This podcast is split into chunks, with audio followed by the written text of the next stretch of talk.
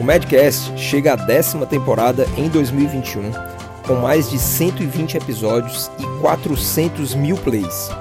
Eu, Roberto Bob Maranhão e Daniel Coriolano somos seus anfitriões no maior podcast de medicina do Brasil. Você pode contribuir com ideias, críticas e sugestões de temas voltados à carreira profissional médica. Deixe comentários no nosso perfil da SoundCloud ou acesse o Instagram, arroba NúcleoMD. Fique agora com o episódio. Faça parte do futuro da medicina. Acesse idomed.com.br e inscreva-se no Idomed Vest, o vestibular unificado de medicina. Para mais informações sobre a nossa parceria com o Idomed, acesse a descrição deste episódio.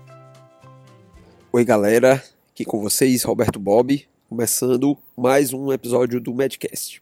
Eu vou pedir desculpas a vocês, eu acho que talvez o som desse episódio ele fica um pouco esquisito, mas é porque eu fiquei atacado hoje por uma rinite, eu não, não costumo ter esse tipo de problema, mas enfim, espero que não seja Covid, né? Mas é, aparentemente não é, foi só mesmo o nariz que obstruiu, e aí a minha voz pode ficar um pouco anasalada, mas enfim, vamos lá. Nessa décima temporada, a gente conversou um pouco sobre a questão do prontuário. Né? Aqui dentro desses episódios mais recentes, se você fizer um, uma busca aí para trás, você vai ver que nós fizemos um episódio sobre essa questão do prontuário e falamos tanto da questão de como fazer, quando fazer, a quem pertence, como também algumas nuances relativas ao prontuário ser de forma física, como de ser de forma é, eletrônica. Então, o prontuário online hoje, principalmente dialogando aí com as, os outros temas que nós temos conversado dentro do âmbito da telemedicina, é extremamente útil. Né? A tendência que nós vemos é que os sistemas de registro todos fiquem informatizados. Hoje, se você começa uma clínica particular, começa a fazer atendimentos em um determinado local, é quase que sem lógica né, fazer um tipo de registro ainda de forma física e manual. E ainda mais que, se nós formos ampliar a ideia para o tema aqui do episódio, que são os registros médicos, aí ainda fica mais ainda discrepante você pensar em manter as, as questões todas de uma maneira manual. Hoje nós podemos fazer praticamente tudo dentro do contexto virtual, dentro do online, através de ferramentas específicas e muitas delas, inclusive, a um preço muito baixo ou até mesmo de forma gratuita. O que precisa ser destacado é que, dentro desse contexto do digital, uma coisa é imprescindível, que é a sua assinatura. Muita gente, é, acredito, que fica na dúvida sobre como é que eu posso fazer uma prescrição digital, como é que eu posso emitir um atestado, como é que eu posso fazer uma solicitação de exames. Então, hoje nós temos mecanismos disponíveis de forma gratuita na internet. E se você fizer uso de qualquer ferramenta é, de documentação de texto, como por exemplo o Adobe PDF, você consegue produzir todo tipo de documento que você faria de modo manual, né, escrevendo à mão e assinando e carimbando, através de uma assinatura digital. Você insere a sua assinatura dentro do programa, fazendo essa vinculação de uma maneira muito simples.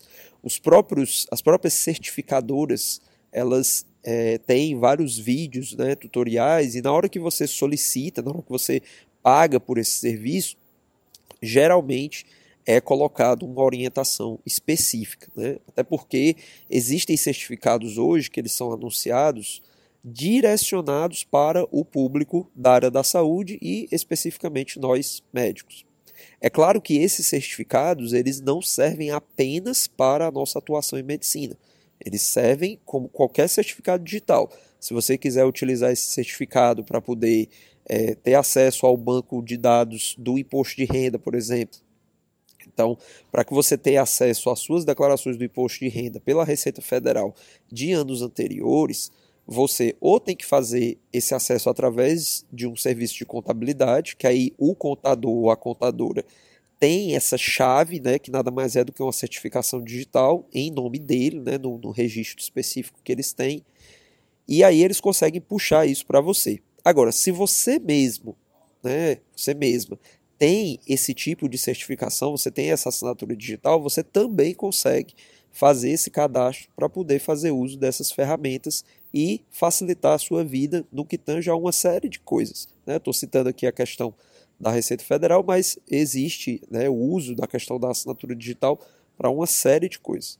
Então, é muito útil hoje a gente abrir um pouco a nossa mente para essa infinidade de possibilidades que existe face à questão da lei que autorizou o uso da, da, do cenário, né, o uso das ações em telemedicina no Brasil e também face, é, enfim, as questões todas é, que, que a gente já sabe que, que facilita né, para os pacientes toda essa questão relativa a você enviar uma receita né, pelo modo digital, seja por SMS, pelo WhatsApp, por e-mail, que nada mais é do que um PDF assinado digitalmente. E hoje, né, todos esses documentos eles são devidamente aceitos, desde que eles estejam né, de acordo com a, as, as mínimas requisições, que no caso são as assinaturas provenientes de certificadoras autorizadas a emitirem esse tipo de certificado. Então, para citar como exemplo, né, é, eu, por exemplo, né, vou falar aqui uma marca, mas enfim, não, não temos nenhum ganho específico com isso, então é mais para exemplificar, né, eu tenho uma certificação que é da empresa Solute. E essa certificação, ela é uma certificação em nuvem, que eles chamam de Bird ID, né? B-I-R-D-I-D. Né? Então, passarinho, identidade, passarinho, né? digamos assim.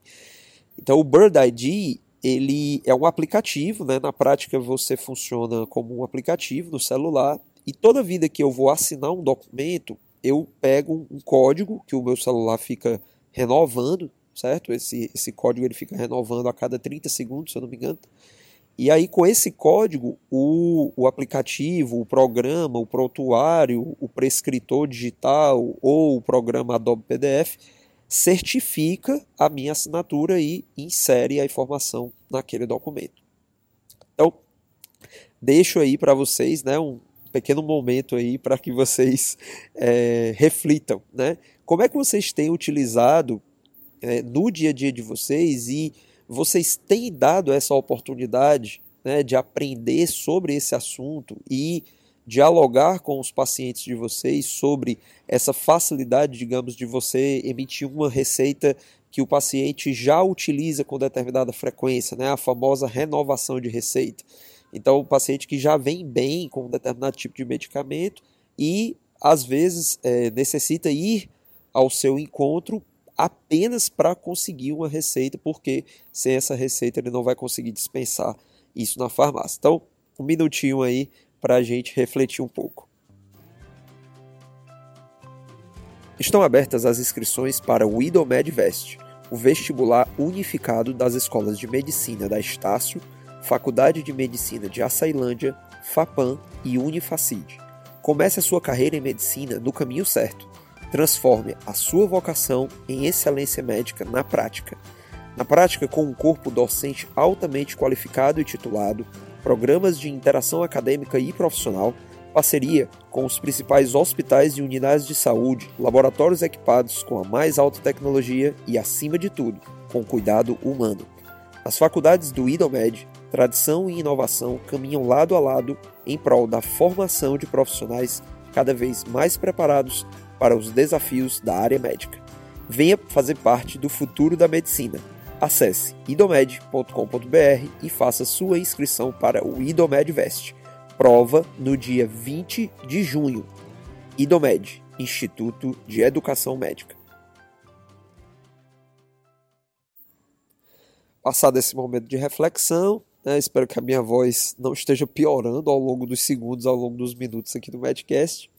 E aí eu queria colocar aqui também uma, uma ideia, né, especificamente dentro do contexto dos registros médicos, tá? Então, é, a questão do, questão do registro, né, eu já falei lá no prontuário que é, esses registros eles têm que ser armazenados, né, eles têm que ficar sobre a guarda de nós, profissionais de saúde, para que, eventualmente, né, se os pacientes solicitarem né, esse, essa documentação, você tenha ela ali disponível. Né. Se nós formos pensar é, dentro do contexto do manual e do digital, eu já me referi aqui que é, o digital ele vale muito mais a pena, até porque você é, imagine né, ao longo dos anos você manter um arquivo adequado em um ambiente em que você não corra riscos com relação, por exemplo, a um, um extravio de documento, ou então uma infiltração que corra o risco de molhar algum documento, enfim, qualquer tipo de risco né, que, que, que, possa haver físico né, e que comprometa o armazenamento ali daqueles, daquelas informações. Então, é, eu quero trazer aqui uma reflexão que eu acho que eu, eu citei um pouco lá atrás, mas talvez não tenha sido é, muito incisivo. Né? E aí queria aproveitar aqui o, o essa segunda parte né, aqui do, do episódio para que vocês pudessem de repente refletir junto comigo. Né? Então, eu falei lá atrás, né, no, no, outro episódio que eu falei sobre prontuário, que os registros eles pertencem aos pacientes. Né? É, é essa fala talvez ela tenha ficado um pouco é, não muito específica. Né? Então, quando eu falei lá atrás dos registros, eu, eu quis me referir especificamente às informações. Ou seja, o, o que nós fazemos é, em essência, é guardar uma informação que ela é própria do paciente. Né? Aquela informação não é nossa. Né? Nós simplesmente pegamos essa informação, registramos, colocamos né, no, formato de registro, que aí nós chamamos isso de prontuário, e a partir desse registro, nós começamos a construir um desenvolvimento histórico para que possamos fazer uma melhor análise sobre os processos de vida e adoecimento daquela pessoa que a gente acompanha. Isso é, é, faz com que é, a gente tenha o entendimento que nós poderíamos ser analogamente, né, fazendo aí um paralelo, considerados como um banco. Né? Vamos imaginar que uma pessoa chega no banco, ela tem um determinado valor, né, ela tem uma quantia em dinheiro e ela quer deixar lá para a gente guardar. O banco ele não é da pessoa. Né? O banco ele é nosso. Né? Nós somos o dono, os, os, donos do banco. Mas aquela pessoa ela é dona do dinheiro. Né? O fato do dinheiro estar lá não faz com que o dinheiro seja nosso. Nós podemos nos utilizar daquele dinheiro para prestar algum tipo de serviço. No caso aqui nós estamos falando do serviço de saúde. Né? Mas em um determinado momento essa pessoa pode querer resgatar aquele, aquele dinheiro dali, né? de volta. Afinal de contas o dinheiro é dela. Então perceba, é, o, o, o, prontuário né, é, o, é o formato físico ou virtual em que nós inserimos as informações, mas as informações elas pertencem ao paciente. Então, é, é, de extrema, é de extrema relevância que em algum momento, e aí é, vem a questão da reflexão, em algum momento a gente pense que não seria muito mais útil se as pessoas elas fossem de fato as possuidoras do acesso à informação, o que eu quero dizer é, se você tem um prontuário, esse prontuário é virtual? Imagine só se nós tivéssemos como ter um recurso em que a pessoa ela não precisasse dar nossa autorização, não precisasse chegar até mim, Roberto, Bob, e falar, doutor, é porque eu preciso das informações lá do seu prontuário, porque eu vou me mudar. E isso é um caso muito clássico. Né? A pessoa mora aqui em Fortaleza, e aí ela vai se mudar, ela não vai ser mais acompanhada por mim, por uma questão geográfica óbvia, né? Apesar de que com a telemedicina isso, mas enfim, né? A telemedicina ela nunca vai suprir por completo a questão do acompanhamento presencial. Então a pessoa vai morar lá em Porto Alegre, ou então vai morar em outro país, vai morar lá em Portugal, e ela quer levar essas informações porque tem um vasto conteúdo ali de registros e informações acerca da própria saúde dela e que seria muito útil né, levar para um médico que vai acompanhá-la lá nesse outro local que ela vai morar, lá em Portugal, nesse exemplo que eu estou citando. Então olha só que interessante seria se, já que essa informação ela está em uma nuvem, né? Porque se o prontuário, né, essa informação é online, então ele, ela está numa nuvem. Não seria muito útil que o paciente ele também tivesse algum tipo de acesso através de uma chave e que ele resgatasse essas informações, fizesse um tipo de backup e pudesse salvar isso em um formato né, digital que ele simplesmente levava esse arquivo ou então até deixava esse arquivo nessa nuvem né, para que o próximo profissional a quem ele quer compartilhar essas informações pudesse ter acesso a isso. Porque a grande questão é toda vida que nós precisamos fazer um processo de interconsulta, oh, eu quero passar a sua informação, né, falando com o paciente, para um colega, porque é, eu, eu quero ver a, a, opinião dele sobre esse seu diagnóstico e ver se de repente ele pode é, contribuir de alguma forma. O senhor, a senhora me permite? O certo seria que nós fizéssemos essa interlocução com os nossos pacientes. Mas na prática a gente sabe que a gente não faz. Né? Por quê? Por que, que a gente não faz? É porque a gente é errado? É porque a gente é, é antiético? Não, é porque nós estamos fazendo isso com a boa intenção de tentar fazer contribuir mais com a saúde do, dos nossos pacientes. E é óbvio, assim, né, a menos que o paciente, enfim, tenha um pensamento assim muito é, equivocado né, sobre a índole do, do, do, seu médico, da sua médica, é óbvio que o paciente também não vai questionar, né, porque você está ali compartilhando as informações com um outro colega de profissão dentro da Lei Geral de Proteção de Dados, né, que logo logo entrará em vigor, né, isso inclusive tem uma certa abertura. Né? É, eu fiz a leitura da lei e enfim, li alguns materiais né, a respeito, principalmente de como essa lei vai impactar nas nossas relações. Né? Inclusive, eu acho que caberia até um episódio, né? Não sei se vocês teriam interesse, né? um episódio sobre a Lei Geral de Proteção de Dados. E dessa, né, existe uma parte na lei que, que fala especificamente sobre essa questão dos dados em saúde. Então, assim, quando a sua intenção, como profissional de saúde, como médico, no compartilhamento dos dados daquela pessoa tem por objetivo beneficiar a pessoa em termos da saúde dela, isso aí não é levado em consideração no sentido de você estar tá quebrando a privacidade do, do, do, seu paciente. Agora, claro que tudo isso é uma interpretação. Está né? Tá escrito lá, mas é, a grande questão é que o paciente ele pode argumentar que você está utilizando esses dados dele não para ajudá-lo, mas para ganhar algum benefício. E aí, se houver esse conflito, a dificuldade toda vai ser provar a sua intenção. Então, assim, é uma, é uma questão extremamente complexa, e aí é por isso que eu fico com essa reflexão.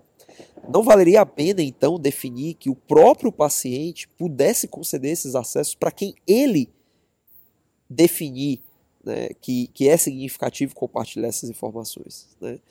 Até para também não gerar determinados conflitos.